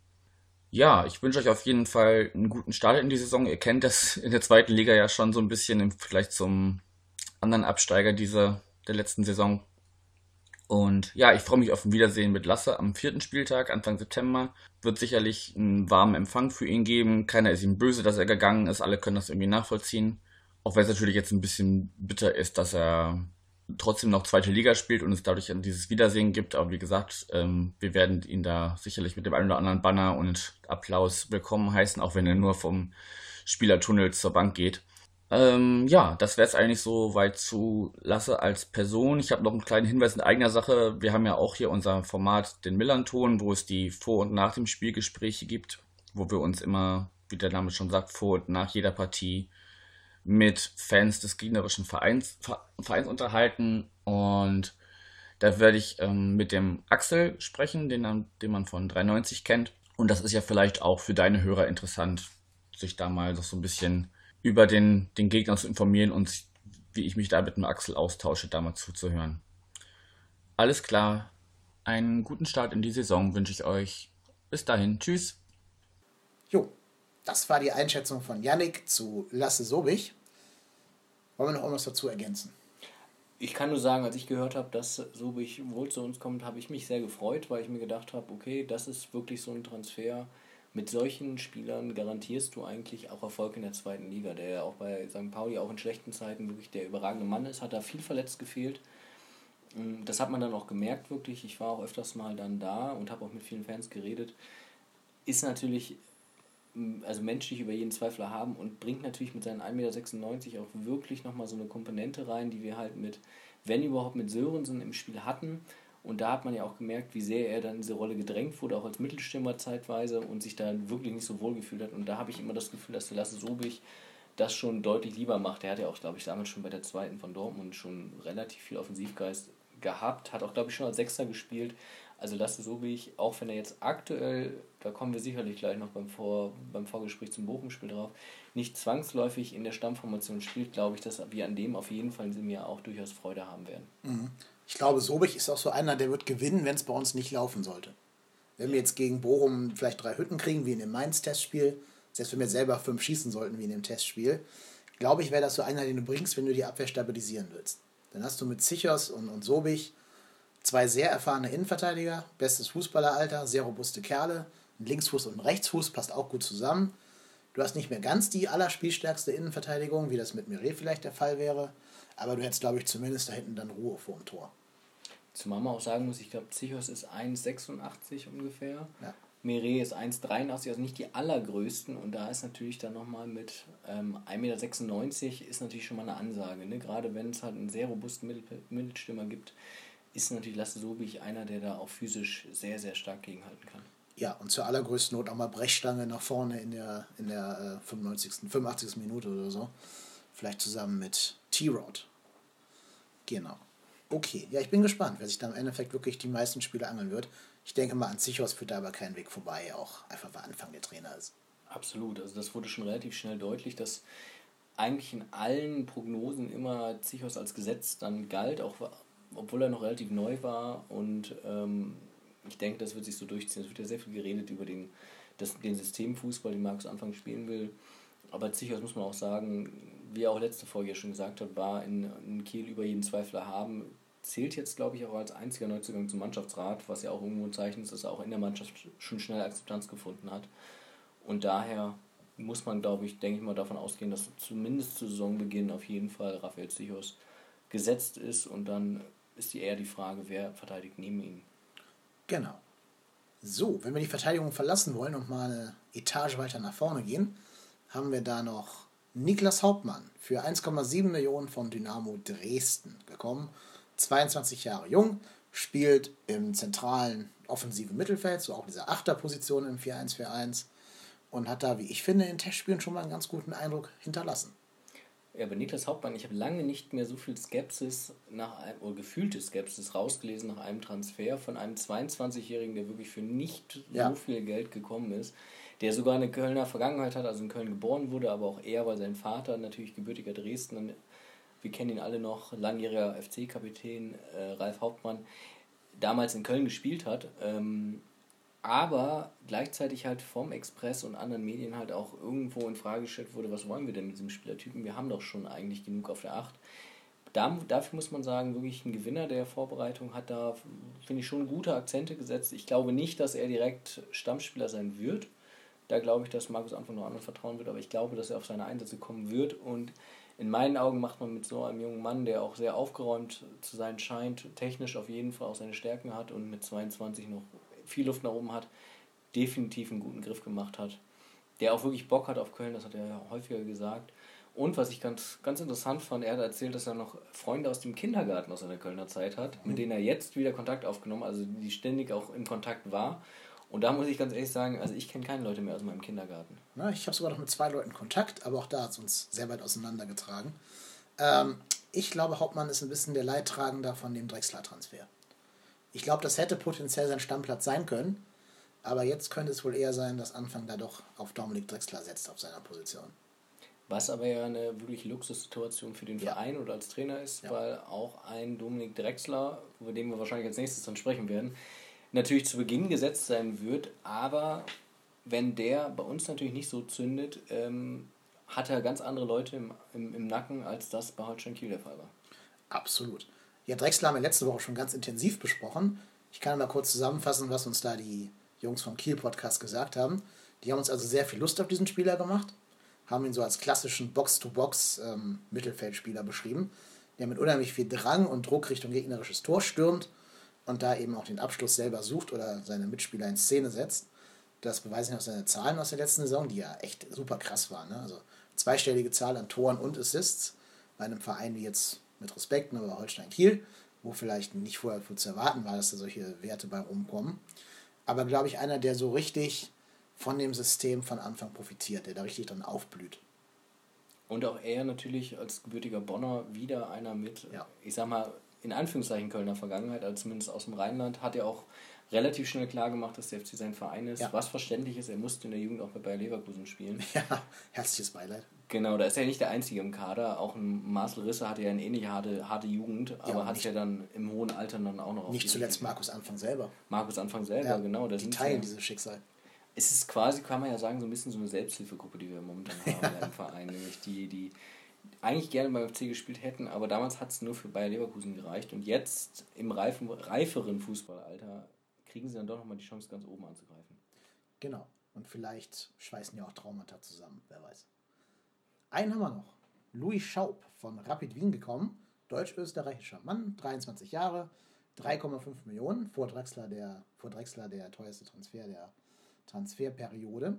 Und auch zudem habe ich eine kleine Einschätzung mir eingeholt. Und zwar hat mir der Kurt eine kleine Einschätzung zugeschickt, die ich euch hier gerne einmal vorspielen möchte. Ja, hallo, hier ist der Kurt von Herzrasen Rapid. Das ist der Fanblog von Rapid Wien, österreichischen Rekordmeister. Äh, mit dem Louis Schaub kriegt äh, Köln auf jeden Fall einen guten Spieler, eine gute offensive Verstärkung, der noch relativ jung ist. Es ist auch ein, ein guter Moment für den Louis jetzt ins Ausland zu wechseln. Äh, er hat bei uns meist rechts gespielt, rechts vorne. Zieht dann gern nach innen, um mit seinem guten linken Fuß abzuschließen. Äh, Louis macht durchaus auch Tore. Man hat einen ganz skurrilen Rekord mal gehalten, auch in der Nationalmannschaft. Der hat in sechs Spielen, die er erst gemacht hat im, im Nationalteam, äh, vier Tore gemacht und das in vier Spielen hintereinander. Äh, er hat auch für Rapid immer wieder gut getroffen. Vor allem hat er auch in, in wichtigen europäischen Spielen immer ganz gut getroffen. Er hat vor zwei oder drei Jahren beim Auswärtssieg gegen Ajax Amsterdam hat Rabid 3 zu 2 gewonnen und Louis hat zwei Tore gemacht und wir sind danach aufgestiegen gegen Ajax. Das war, das war gut. Also Louis ist wirklich ein guter. Äh, Problem, wenn man so sagen kann, ist schon noch immer seine Konstanz. Es war so ein, ein typischer Saisonablauf, oft äh, erkennbar. Es war ein starker Start in die Saison. Also er hat meistens dann im August äh, stark begonnen, richtig gut gespielt im Sommer. Dann kamen oft so kleine Verletzungen, dann kam er ein bisschen aus dem Spielrhythmus, dann war die Form ein bisschen schwankend, hat sich dann aber auch immer wieder gefunden. Also es ist äh, übers Jahr hinweg war schon ein, ein, ein, ein, guter, ein starker Leistungsträger. Das ist, und Köln ist für ihn sicher auch ein, ein, ein guter Schritt in seiner Entwicklung, auch wenn man in Österreich natürlich äh, sich gewundert hat, wie kann man von einem Europa League-Starter denn in die zweite deutsche Liga gehen. Aber ja, ich glaube, es war schon ein, ein guter Schritt. Köln ist ja ein, eine große Mannschaft mit, mit vielen Zuschauern, mit doppelt so hohen Zuschauerschnitt als Rapid. Also, und das ist für den Louis sicher eine gute Entwicklung, eine gute Entwicklungschance. Er braucht noch auf jeden Fall mehr Härte, also vor allem auch mentale Härte. Äh, auch im Spiel, er muss mal das Tempo und die Intensität äh, mitgehen, die auch in der zweiten deutschen Liga üblich sind. Ähm, sonst alles in allem ist der Louis Schaub auf jeden Fall ein, sympathischer Typ, ein, ein, braver Bursche, charakterlich top, also ein wirklich ein guter Junge und man kann dem ersten FC Köln nur gratulieren zu diesem Transfer. Das war die Einschätzung von Kurt. Vielen Dank dafür, lieber Kurt. Klingt doch erstmal sehr verheißungsvoll, oder? Absolut. Und ich fand auch, der Kurt hat auch, hatte ich das Gefühl, sich während seiner Einschätzung immer wieder an immer mehr gute Aktionen erinnert und mhm. hat es immer weiter ins Positive relativiert. Aber man hat schon rausgehört, ne, der Louis Schaub äh, anscheinend ein sehr kreativer Spieler, der sicherlich auch mal seine, seine Auszeiten sich nehmen wird. Das ist, glaube ich, diesem Spielertypen einfach geschuldet. Ne? Ähnlich wie einen Robben, den man vielleicht dann auch mal zwei Partien lang nicht sieht, aber könnte ein Mann für ganz besondere Momente sein. Ne? Auch da sehr interessante Biografie mit seinem Vater, ehemaliger deutscher Bundesliga-Profi, der ja relativ früh verstorben ist durch einen Autounfall. Die Älteren werden sich noch erinnern. Mutter ist Österreicherin und hat auch sehr interessante Interviews schon gegeben. Ist jetzt mit 23 schon junger Familienvater, wirkt sehr aufgeräumt, hat sich sicherlich auch seine Gedanken gemacht. Wir waren ja lange an ihm dran, muss man sagen. Der wurde ja auch schon, ich glaube sogar schon vor dem Wintertransferfenster, ja. ich glaube schon im letzten Jahr kursierte der Name immer mal wieder. Und ich persönlich freue mich wirklich, dass es jetzt geklappt hat und glaube, dass das wirklich einer ist, der auch so gut in die Truppe reinpasst und der natürlich jetzt auch beim FC Vollgas geben muss, weil auch da, genau wie bei Drexler, ist nicht garantiert, dass er nach zwei schlechten Partien immer noch in der Startelf steht. Nee, das könnte dann vielleicht die Stunde von Niklas Hauptmann sein, der da mit seinen Hufen schart im Hintergrund. Wir haben ja auch so noch ein paar andere Spieler, die, die das ähm, füllen könnten. Auch ein Chris Führig, ne? Eigengewächs wäre vielleicht auch jemand, der die Position spielen könnte. Und das ja auch in der Vergangenheit schon getan hat, durchaus. Definitiv ein sehr schönes äh, Tor im Testspiel gemacht gegen, oh, jetzt lasst mich lügen, bei dem, eines der ersten Testspiele, die nicht so viel Verheißungsvolles gezeigt haben, aber da hat er einen sehr schönen Knaller gehabt. Ich weiß nicht, ob es gegen Wuppertal war oder davor, nee, gegen Wuppertal war Wuppertal war 0-0, oder? Genau, da war es dann wahrscheinlich nicht, sondern ähm, ich glaube, das davor, in der Woche davor. Es war eines der allerersten Testspiele, auf jeden Fall ein sehr schönes Tor. Schaut es euch nochmal an. Äh, kann man bei FCTV auf jeden Fall auch noch finden. War ein sehr schöner Treffer. Gilt aber nach wie vor auch immer noch als Kandidat für eine Laie natürlich. Ne? Hat seinen Vertrag, glaube ich, auch noch nicht verlängert. muss man so ein bisschen gucken, setzt der FC auf ihn oder nicht. Finde ich einen sehr interessanten Spielertyp, auf jeden Fall Potenzial. Muss man jetzt aber schauen, wo die Reise hingeht. Genauso wie, du hast jetzt ein bisschen unter den Tisch fallen lassen, aber es ist eine ganz interessante Konstellation jetzt auch. Der dritte Tor hat uns verlassen. Jetzt haben wir zwei Nachwuchstorhüter die sich jetzt abwechseln sollen um den dritten, also den Platz des dritten Torhüters. Ich glaube, Platz 1 und Platz 2 sind ja relativ klar mhm. vergeben bei uns. Weshalb ich die Position gar nicht mal so unwichtig finde, ist, weil der Thomas Kessler, der glaube ich auch bei den Fans und bei uns allen über jeden Zweifler haben ist, letzte Saison schon einige Mal auch ausgefallen ist, verletzungsbedingt. Ne? Und auch Sven Müller, der dritte Mann, hatte, glaube ich, zwei Saisoneinsätze insgesamt. Mhm. Und jetzt diese Saison haben wir zwei sehr junge Torhüter mit äh, Jan-Christoph Bartels, 19, und Brady Scott, ein Amerikaner. Und das ist ja erstmal relativ ungewohnt, dass man einen Amerikaner als ja, Torhüter hat. Absolut. Vor allem, wenn man nicht mit Vornamen Jürgen und mit Nachnamen Klinsmann heißt. Aber ähm, ja, du hast recht, da wird nochmal ein Zweikampf um die dritte Position sich entfachen. Weil natürlich auch klar ist, wenn sich Timo Horn nicht verletzt, geht da gar kein Weg dran vorbei.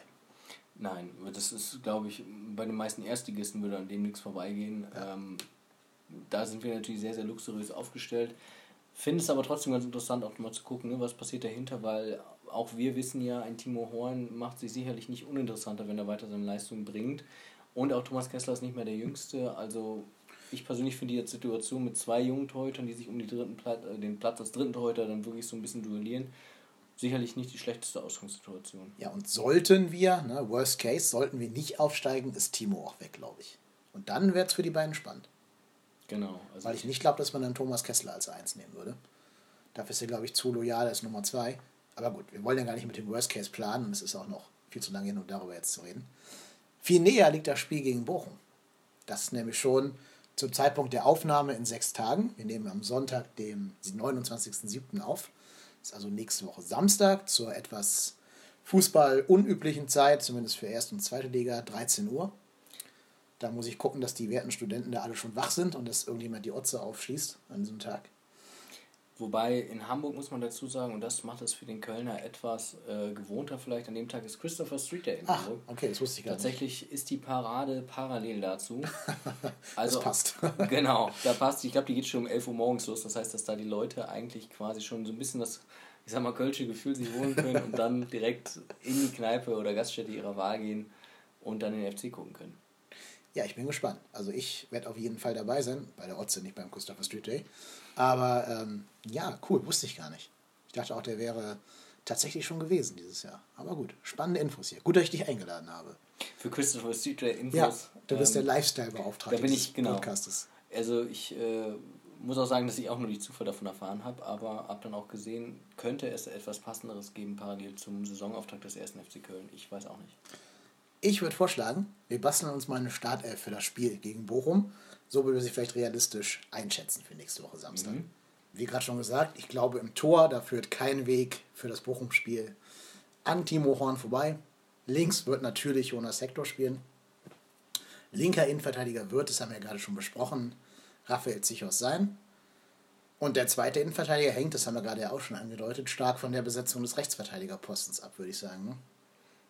Höchstwahrscheinlich. Also es gibt da zwei Varianten, die ich als realistisch sehe. Ich glaube nämlich nicht an die kurzfristige Begnadigung von Sörensen als Rechtsverteidiger oder Innenverteidiger. Ich glaube, der wird weiterhin es vielleicht auf die Bank schaffen, wenn er nicht bis dahin weggewechselt ist. Ja, der soll sich auch nicht verletzen, glaube ich, vor seinem Wechsel. Genau, ich, ich sehe da, den sehe ich halt wirklich auch eher außen vor, sondern ich glaube persönlich, dass es zwei Varianten gibt, nämlich entweder auf rechts äh, den ewigen Rechtsverteidiger Notnagel Marcel Risse mhm. oder dass Meret statt in der Innenverteidigung auf rechts außen spielt und dann würde natürlich, wenn Meret auf rechts spielt, lasse Sobich in die rechte Innenverteidigerposition rücken. Ansonsten sind, waren die Eindrücke aus den Testspielen so, dass äh, Meret momentan die Nase vorn hatte auf der rechten Innenverteidigerposition. Ja, glaube ich nämlich auch. Und damit entscheidet sich natürlich auch für jede Menge Spielstärke. Ne? Also ein Zichos und ein Meret können das Spiel, glaube ich, aus jeder Situation heraus immer äh, eröffnen. Bei Meret du ja gucken, dass er noch seine kleinen Fehler und seine kleinen, ähm, wie ich sagen, seinen fehlenden Gegnerdruck manchmal ein bisschen ausgleichen kann. Dass also nicht, wenn die Gegner ihn anlaufen, in Panik verfällt, sondern da noch ein bisschen cooler bleibt. Wobei man auch sagen muss, was, was ich ihm zugute halte, ist, dass er lange auch darüber nachgedacht hat, ob er doch wechselt in die erste spanische Liga etc. Aber sich anscheinend doch sehr wohl fühlt in Köln und jetzt auch gesagt hat, ich habe Bock auf die zweite Liga oder zumindest auf den FC. Ich glaube, das geht wir, den Fans auch so. Ich glaube nicht, dass wir Bock auf die zweite Liga haben, mhm. aber Bock auf den FC und dass er sich da jetzt auf jeden Fall der Herausforderung stellt. Auf jeden Fall hat er in zwei Jahren Köln schon mehr erlebt als manche in der ganzen Karriere. Ob das was Gutes ist oder was Schlechtes, das muss er, das muss er jetzt selbst Aber am Ende hat er sich, glaube ich, echt behauptet bei uns in dieser Chaos-Saison letztes Jahr. Da hat er schon gezeigt, dass er eine Verstärkung sein kann, glaube ich. Einer der wenigen Gewinner, wenn man ja. will, bei dem Abstieg, das kann man, glaube ich, so genau. sagen. Ja. Gut, und einer der Gewinner unter den letzten Schmatke-Transfers übrigens auch. Ganz anders als zum Beispiel Janis Horn, ne, der jetzt ja schon wieder außen vor zu sein scheint. Ich habe gelesen, auch er sei vielleicht ein Kandidat für die Rechtsverteidigerposition. Das hat er, glaube ich, noch nie gespielt, soweit ich weiß. Also bei uns jedenfalls noch nicht. Keine Ahnung, ob es früher so war in Wolfsburg. Ähm, vielleicht sehr gewagt. Vielleicht überrascht uns er, ja. Also von den Anlagen her, also nicht umsonst wollte Leipzig den ja im Winter angeblich auch haben für mhm. viel Geld. Glaube ich, dass es auch einer ist, der wirklich sehr, sehr viel mehr kann, als was er bisher gezeigt hat. Aber ich würde mich freuen, wenn er jetzt vielleicht durch so eine Maßnahme ins Team rutscht und dann zeigt, was er wirklich kann. Aber ansonsten glaube ich bei ihm auch eher spätestens im Winter dann die Zeichen auf Trainer. Ja, ja, schon beim dritten Trainer kein Stammspieler, das sagt ja auch ein bisschen was aus. Naja, wir warten es gespannt ab. Dann gibt es da vorne noch einen Sechser. Nicht wie wir es früher bei Stöger kannten, zwei bis fünf Sechser, sondern einen einzigen. Marco Höger wäre prädestiniert dafür, aber der ist ja leider per Schulter-Ex-Gelenksprengung, ist es glaube ich, verletzt. Und wird frühestens im September wieder gegen den Ball, also im Spiel gegen den Ball treten können, nach der Länderspielpause. Ähm, deswegen sieht es vielleicht gerade nach Sally Özcan aus, oder? Genau, einer der Gewinner der Vorbereitung, glaube ich auch, muss man so sagen ein bisschen unfreiwillig durch die Verletzung von Höger. Aber auch gleichzeitig dadurch, dass man jetzt sieht, dass auch Markus Anfang Matthias Lehmann nicht mehr so schätzt, wie das Stöger jahrelang getan hat. Der ihn sicherlich noch als wichtigen Charakterspieler ist ja auch weiterhin im Mannschaftsrat noch in der Mannschaft hat, aber ihm längst nicht mehr das Vertrauen ausschenkt. Muss man auch sagen, in dem System ne, hat, er, hat der Sechste einfach auch viel mehr läuferische Aufgaben. Und da hatte der Express und andere Medien, ich zitiere jetzt die, die ganze Zeit den Express, aber gut, was will man machen als Exil-Köln, äh, als Exil-Hamburger? Ähm, Exil-Kölner ist der richtige Begriff. Exil-Kölner. Ne? Exil-Kölner, wenn man so will, genau. Du bist im Hamburger Exil. Genau. Ähm, dass dann äh, da eigentlich die Debatte stand, spielt jetzt Lehmann oder spielt Natai? Ein ganz spannender Spieler natürlich, der 18-jährige Däne, aber in der Vorbereitung auch mit Fehlern behaftet, verständlich auch bei 18 Jahren, bei allem Talent. Ähm, deshalb glaube ich auch, dass Sally Oetschan das jetzt macht. Er hat das auch sehr, sehr stark gemacht in der Vorbereitung, wie ich fand. Und ohnehin, wie ich finde, ein Spieler, der auch ein riesiges Potenzial hat, der auch wirklich die letzten zwei Jahre gerade physisch extrem zugelegt hat, der wirklich robust ist mittlerweile, finde ich. Und der natürlich technisch das sowieso drauf hat. Also da würde ich mich freuen, wenn er das, diese, diese, diese Rolle auch ausfüllt, so wie wir es hoffen. Und dann werden wir ihn später wahrscheinlich sicherlich im Saisonverlauf auch weiter vorne wiedersehen. Das glaube ich auch. Nahtei fände ich super, wenn man den ein bisschen fördern könnte. Aber natürlich ist diese eine, Sechser, diese eine Sechserposition sehr, sehr wichtig. Und da wirst du, glaube ich, gerade wenn es um die Wurst geht, keine Experimente eingehen. Ich könnte könnt mir gut vorstellen, dass Matze Lehmann weiter dann wichtig wird, wenn du knapp 1-0 führst und vielleicht doch noch den zweiten Sechser bringst, um die Sache über die Zeit zu bringen irgendwie. Falls Anfang da von seinem System abweicht, das weiß ich gar nicht bei solchen Situationen. Zumal er, glaube ich, auch in der Mannschaft immer noch ein ganz wichtiger Typ ist. Er war ja nicht umsonst auch Kapitän die letzten Jahre. So stark hat sich die Mannschaft jetzt ja auch äh, schon verändert, aber es sind ja noch viele von den ehemaligen dabei, ne? Horn, Hector etc. Ich glaube, dass Lehmann da auch ein wichtiger Ansprechpartner für solche Spieler wie Natay ist, der einfach, muss man ja auch sagen, letztes Jahr viel verletzt war, deshalb noch nicht den Rhythmus hat, den er in der Regionalliga-Saison sicherlich bekommen hätte. Er hätte sicherlich auch im letzten Jahr einige Spiele gemacht bei uns schon in der Katastrophensaison da muss man jetzt einfach mal schauen, dass der jetzt einfach fit bleibt und seine Erfahrung sammelt und sicherlich über Kurzeinsätze auch langfristig sein Talent bei uns dann ausspielen kann. Genau. Aber ich glaube, Nata ist echt jemand, der so ein Versprechen für die Zukunft sein könnte. Davor steht dann die, ja, diese vier Offensivspieler, die ganz, ganz wichtig sind für das System Anfang. Du hast die beiden links und rechts außen, von denen ich gerade schon gesagt habe, dass sie sehr stark Drang zum Tor entwickeln müssen dass sie teilweise auch invers spielen, das heißt also ein Linksfuß auf rechts und ein Rechtsfuß auf links, so ein bisschen Arjen Robben mäßig, ne, dass sie nach innen ziehen können und dann mit dem stärkeren Fuß näher am Tor dran sind. Ähm, und da scheinen sich auf den beiden Außenpositionen Christian Clemens vor Marcel Risse herauskristallisiert zu haben und überraschenderweise für viele Serhu Girassi als Linksaußen. Ja, ganz spannende Entwicklung. Ne? Also bei beiden Fällen muss man ja sagen. Bei Clemens hat sich seit Beginn der Vorbereitung abgezeichnet. Ich persönlich fand ihn ja auch in der Rückserie schon deutlich, unter Rutenberg deutlich präsenter, als es zuvor unter Stöger war. Ja. Ähm, hat das in der Vorbereitung, finde ich, auch durchaus überzeugend gemacht. Da hat man wieder den alten Christian Clemens gesehen, ne? der wirklich auch wirklich Power, also austrainiert ist der Mann auf jeden Fall, ja, viel Power auch in, auf jeden Fall. Ja, in sein Spiel bringen kann. Ich glaube, Christian Clemens könnte einer sein, wenn es gut läuft in der zweiten Liga, kann der auch nochmal explodieren. Wenn es schlecht läuft, wird auch er wahrscheinlich wieder ein Buckley-Kandidat. Also er scheint da wirklich schon sehr ein bisschen sensibel zu sein. Viel interessanter, aber vielleicht für viele, wie du schon gesagt hast, Girassi auf links gilt ja so ein bisschen als so ein Luftikus, so ein bisschen, den man immer mal wieder ermahnen muss, dass er doch äh, bei der Sache bleibt. Und das macht Markus Anfang wohl auffallend häufig auch im Training. Was ja kein schlechtes Zeichen muss, äh, sein muss, wenn ein Trainer einen Spieler wirklich explizit öfters mal zusammenpfeift, weil ich glaube, das haben alle gesehen, auch in der Phase, wo dann wirklich Girassi ähm, als einziger noch das Tor getroffen hat letztes Jahr das ist ein Junge, der hat schon einiges drauf und ich kann mir persönlich als Linksaußen auch gut vorstellen. Hat viel Dribbelt, Dribbelstärke, ist natürlich relativ groß mit 1,87, aber kann da natürlich auch mit viel, viel Druck in die Mitte ziehen und ist auch trickreich genug, um das zu machen. Also ich fände es eine sehr interessante Variante. Der kann auf jeden Fall auch einfach einen Außenverteidiger des Gegners mal wegchecken. Also der ist ja körperlich, wie du gerade schon gesagt hast, eine ziemliche Kante. Und der kann dadurch auch Räume schaffen für die nachrückenden Innenverteidiger, die nach innen ziehen sollen, also Außenverteidiger, die nach innen ziehen sollen. Und damit vielleicht auch für Jonas Sektor Räume öffnet mit seiner puren Körperlichkeit. Ähm, ich habe so ein bisschen das Gefühl, seit er nicht mehr, seit er nicht mehr Serhu heißt, sondern Serhu heißt, läuft es für den ein bisschen besser. Das ist ein Neuanfang. Ich frage mich aber auch, wie kann man zwei Jahre lang sich nicht beschweren, dass man falsch geschrieben wird. Und das spricht für die glänzend gelaufene Integration. Ja es wird ja nicht umsonst jetzt betont, ne, dass jetzt endlich nach Jahren ein Dolmetscher auf dem Platz ist. Ich glaube, vielleicht war das die geheime Funktion von Claudio Pizarro im ja, insgeheim das glaube ich wohl auch. Ähm, jetzt wirklich wieder, wie wir es damals schon hatten, ähm, irgendwelche sehr unaustrainiert wirkenden Männer, die auf dem Trainingsplatz stehen, wo man sich fragt, was ist das für ein Testspieler? Nein, das ist ein Dolmetscher, der jetzt da an, angestellt ist. Und man hört ja auch schon ähm, aus den Kreisen, dass es jetzt auch Spielern wie Cordoba, dass die schon deutlich mehr eingebunden sind und auch Meret, dass die jetzt sprachlich schon Fortschritte machen. Und äh, Coziello hat sowieso weniger Probleme, weil er mhm. interessanterweise, wie ich nachgelesen habe, jetzt auf einer internationalen Schule war. Ja. Und anscheinend ja auch aus einem sehr gut bürgerlichen Elternhaus ja. kommt. Bildungskind. Bildungskind, genau. Und um den mache ich mir da am wenigsten Sorgen, aber dann kann er vielleicht demnächst, beziehungsweise momentan übersetzt noch Girassi für ihn Wer weiß, ob sich das nicht demnächst vielleicht dann umstellt. Stelle ich mir auch recht witzig vor in der Kabine. Aber gut. da fehlt Modest. Da muss man auch da sagen, fehlt da fehlt Modest. Modest, ja. Modest hat wirklich sehr, sehr solides Deutsch gesprochen. Für, ja, einen, für einen französischen Muttersprachler hat er sehr, sehr gut gelernt. Nicht umsonst, wahrscheinlich auch deshalb einfach äh, sehr beliebt auch bei den Fans. Ja, das glaube ich wohl auch. Aber gut, wir haben noch drei Positionen zu besetzen in unserem Spiel gegen Bochum. Die beiden Achter. Und ich lehne mich mal weit aus dem Fenster und sage, das wären Drechsler und Schau.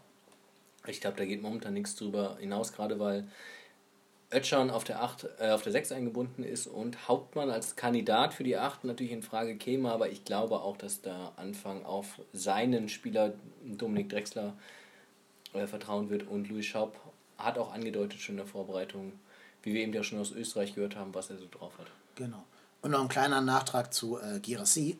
Wenn Risse nicht spielt, hast du da immer noch einen sehr, sehr guten Freistoßschützen auf dem Platz. Das, das hat, er das Spiel gegen Mainz gezeigt.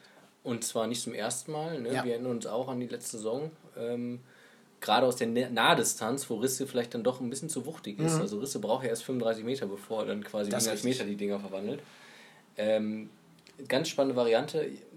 Ich muss auch sagen, Marcel Risse natürlich haben wir jetzt ein bisschen außen vor gelassen, aber Rechtsverteidiger oder Rechtsaußen sicherlich auch immer eine Variante, aber auch bei ihm durch die Fitness kann, kann ich mir auch als sehr guten Einwechselspieler vorstellen. Das glaube ich auch. Und der war ja auch leider lange verletzt, hat ganz viele Verletzungen hinter sich.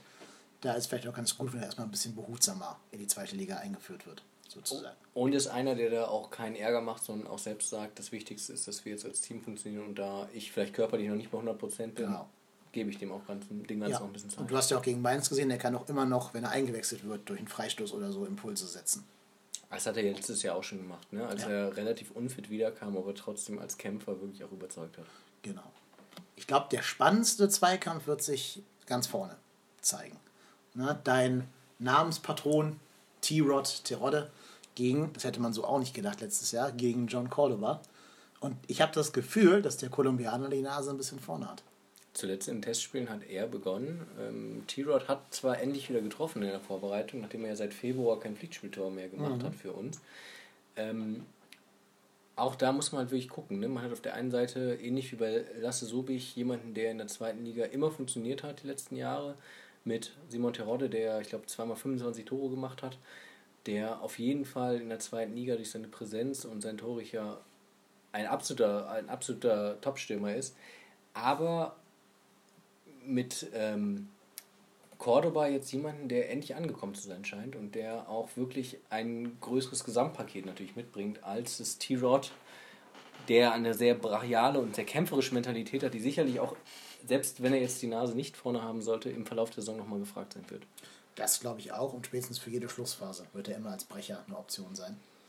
Ähm, mir hat Cordoba in den Vorbereitungsspielen gegen Bremen und Mainz sehr gut gefallen, muss ich sagen.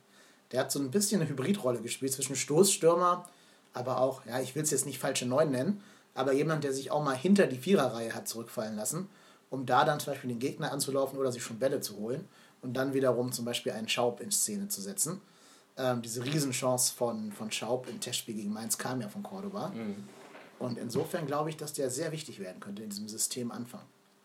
Er wirkt ja, das war damals auch das, was ich mir versprochen hatte, so ein bisschen wie ein spielstarker Modest, der sich ja auch viel hat Ja. fallen lassen, dann aber natürlich eher als Wandspieler, der da eher so die Bälle abge, abgewehrt hat, abgeblockt hat für seine Mitspieler. Und das kann Cordoba natürlich auch, aber dann auch noch sicherlich den sauberen Pasch danach spielen. Das heißt, ich hoffe, dass Cordoba jetzt sein Versprechen auch endlich einlöst, war ja auch nicht ganz so günstig. Da kann er jetzt auch mal äh, gerne, wobei er, glaube ich, am allerwenigsten für die Ablöse kann. Da müssten wir eher mal jetzt in Wolfsburg anrufen, was der Sportdirektor heute dazu zu sagen hat. Ja, Ähm, aber auf jeden Fall fände ich es auch durchaus nicht überraschend, wenn Cordoba jetzt am Samstag dann in der Stadtformation steht. ich glaube auch darauf läuft es hinaus. Und ich denke, wenn der ein Erfolgserlebnis hat, dann wird der Laden auch bei ihm laufen. Sollte der jetzt gegen Bochum drei Fahrkarten knipsen, dann weiß ich nicht, ob der da psychisch mit klarkommt oder ob der dann wieder in seine alten Habitusse zurückverfällt. Aber ich glaube, wenn der ein Erfolgserlebnis in einem richtigen Spiel hat, also im Pflichtspiel, dann äh, glaube ich, kann für ihn da auch die Reise nach oben gehen. Ähm, ich fand seinen Elfmeter gegen Mainz sehr, sehr cool. Hast du den gesehen? Ja, der war, der war überzeugend. Ja, wird er im Spiel niemals so schießen, in einem echten Spiel. Aber war schon mit Eiern geschossen. Gut, aber diese Saison, es gibt den Videobeweis nicht mehr, das heißt, wir könnten sogar tatsächlich Elfmeter bekommen. Ach, den gibt es in der zweiten Liga gar nicht. Stimmt, das habe ich bis jetzt noch gar nicht bedacht. Das ist ja einer der Gründe, warum wir wirklich reelle Chancen auf den Aufstieg haben, Ja. weil es den in der zweiten Liga nicht gibt. Und ich deshalb davon ausgehe, dass wir deutlich weniger Elfmeter gegen uns und deutlich mehr Elfmeter für uns bekommen. Ja, zumindest werden wir mit Anfang sehr viele Strafraumsituationen herstellen. Und da kann sich vielleicht nicht jeder Zweitliga-Verteidiger immer spielerisch helfen. Ja, ich bin gespannt. Das ist tatsächlich ein Faktor, den ich bis jetzt noch nicht bedacht habe. Gut, ähm, gegen Bochum. Was erwarten wir? Erwarten wir ein Stöger-typisches 1-0 oder ein 5-3 wie im Testspiel gegen Mainz? Ich glaube, es wird ein Mittelding, weil das Gute ist ja, dass es im Endeffekt ist Bochum, die Hütte wird ja jetzt nicht ganz leer sein. Es werden extrem viele Köln-Fans auf jeden Fall da sein. Es wird voraussichtlich, nehme ich einfach mal an, auch in Bochum die Sonne mal scheinen und äh, sommerliche Temperaturen sein. Es geht jetzt endlich wieder los. Die WM war ja doch ein bisschen wenig befriedigend für alle Fußballfans hier, gerade in Deutschland. Und deshalb gehe ich davon aus, dass es eine sehr gute sommerliche Stimmung wird. Es wird ein sommerlicher Kick. Ähm, ich glaube schon, dass es durchaus torreich wird, aber ich gehe von einem 3 zu 2 für den FC aus. Ja, ich glaube auch, dass die Abwehr noch nicht gefestigt genug ist in den ganzen Strukturen, um zu Null zu spielen. Deswegen glaube ich auch, Bochum wird da zu Torchancen kommen. Ne? Und da ist die Frage, ob die es nutzen oder nicht. Aber die haben ja gar nicht mal so blinde Stürmer da vorne drin stehen.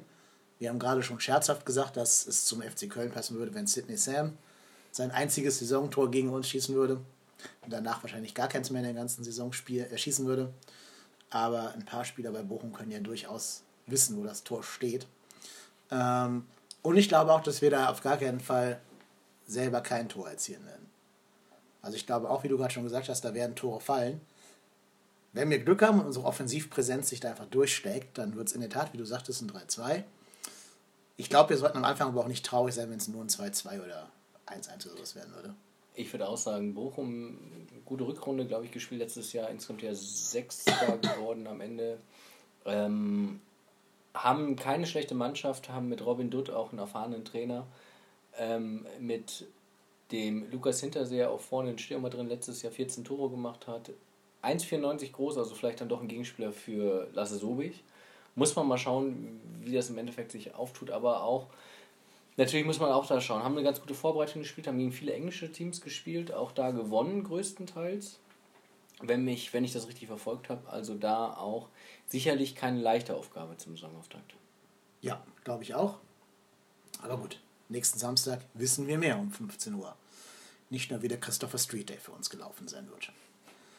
Okay, ich habe noch eine spezielle Frage extra für dich. Die habe ich mir besonders für dich aufgehoben, weil ich ja weiß, dass du einen psychologischen Background hast. Ähm, und zwar habe ich das schon mal hier im Podcast geäußert.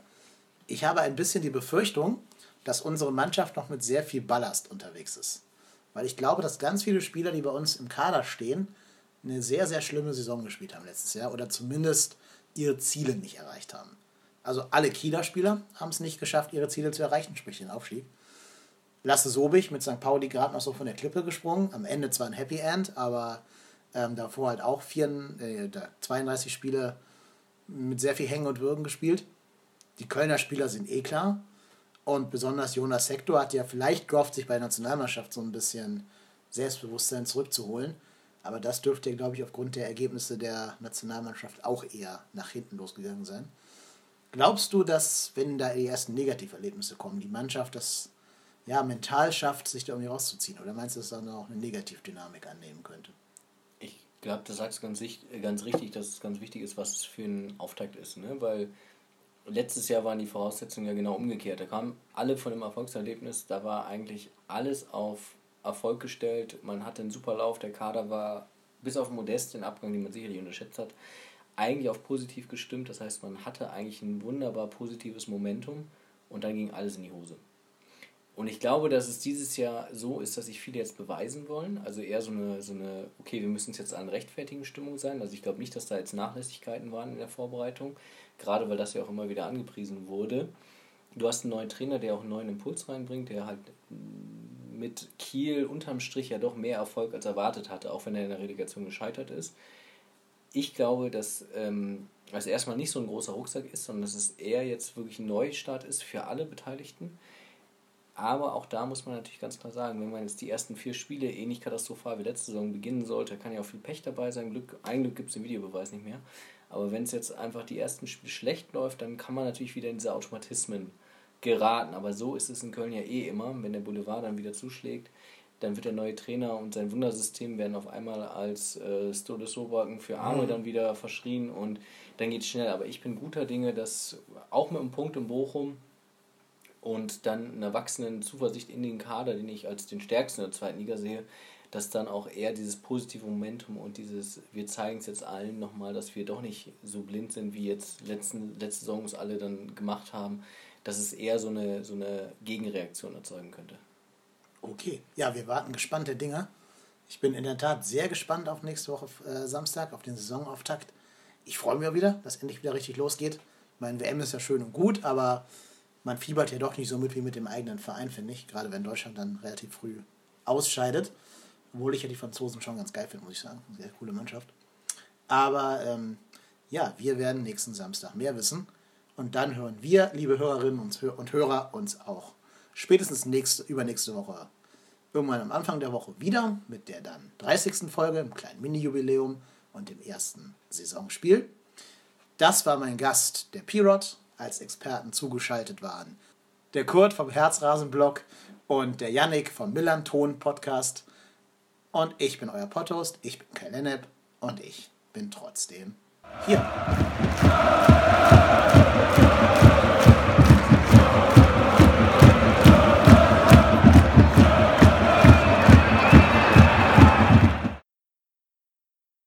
So, und hier, wie versprochen, noch ein kleiner Faktencheck, weil wir uns nicht mit allem, was wir gesagt haben, ganz sicher waren oder manchmal ein paar Dinge in der Erinnerung ein bisschen verblasst sind.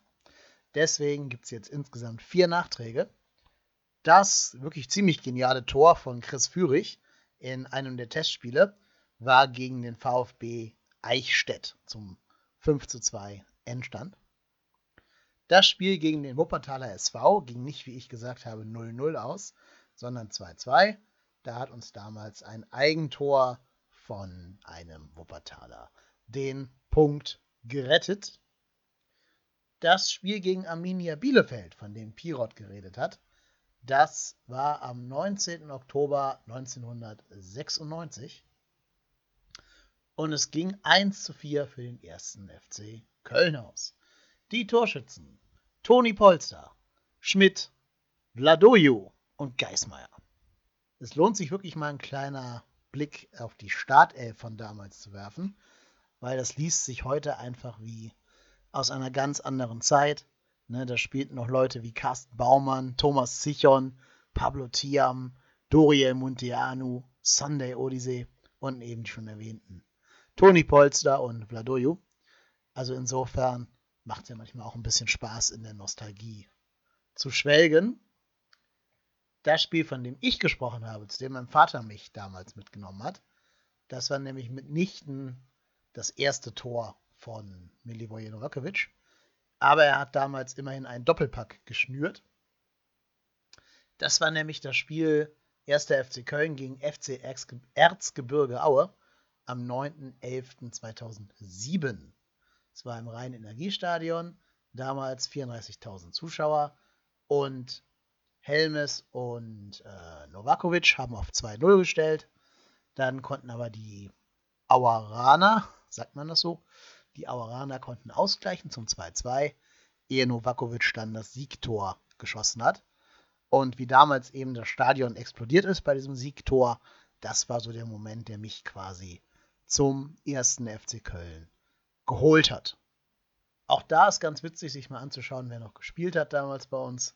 Da waren so illustre Gestalten wie Vucicevic, Suazo, Mitreski, ja, Mohamed war damals noch unser Innenverteidiger im Tor Farid Mondragon. Supergeile Truppe eigentlich. Marvin Matip auf der Bank, Kevin Schöneberg, Tobias Nickenick. Das waren noch etwas andere Fußballzeiten als heute. Ist aber auch schon elf Jahre her. Gut, in diesem Sinne, das war die längste Folge von Trotzdem hier. Das war ein kleiner Faktencheck hinten dran. Wir hören uns wieder mit oder ohne Gast. Mal gucken. Nächste Woche. Macht Idiot.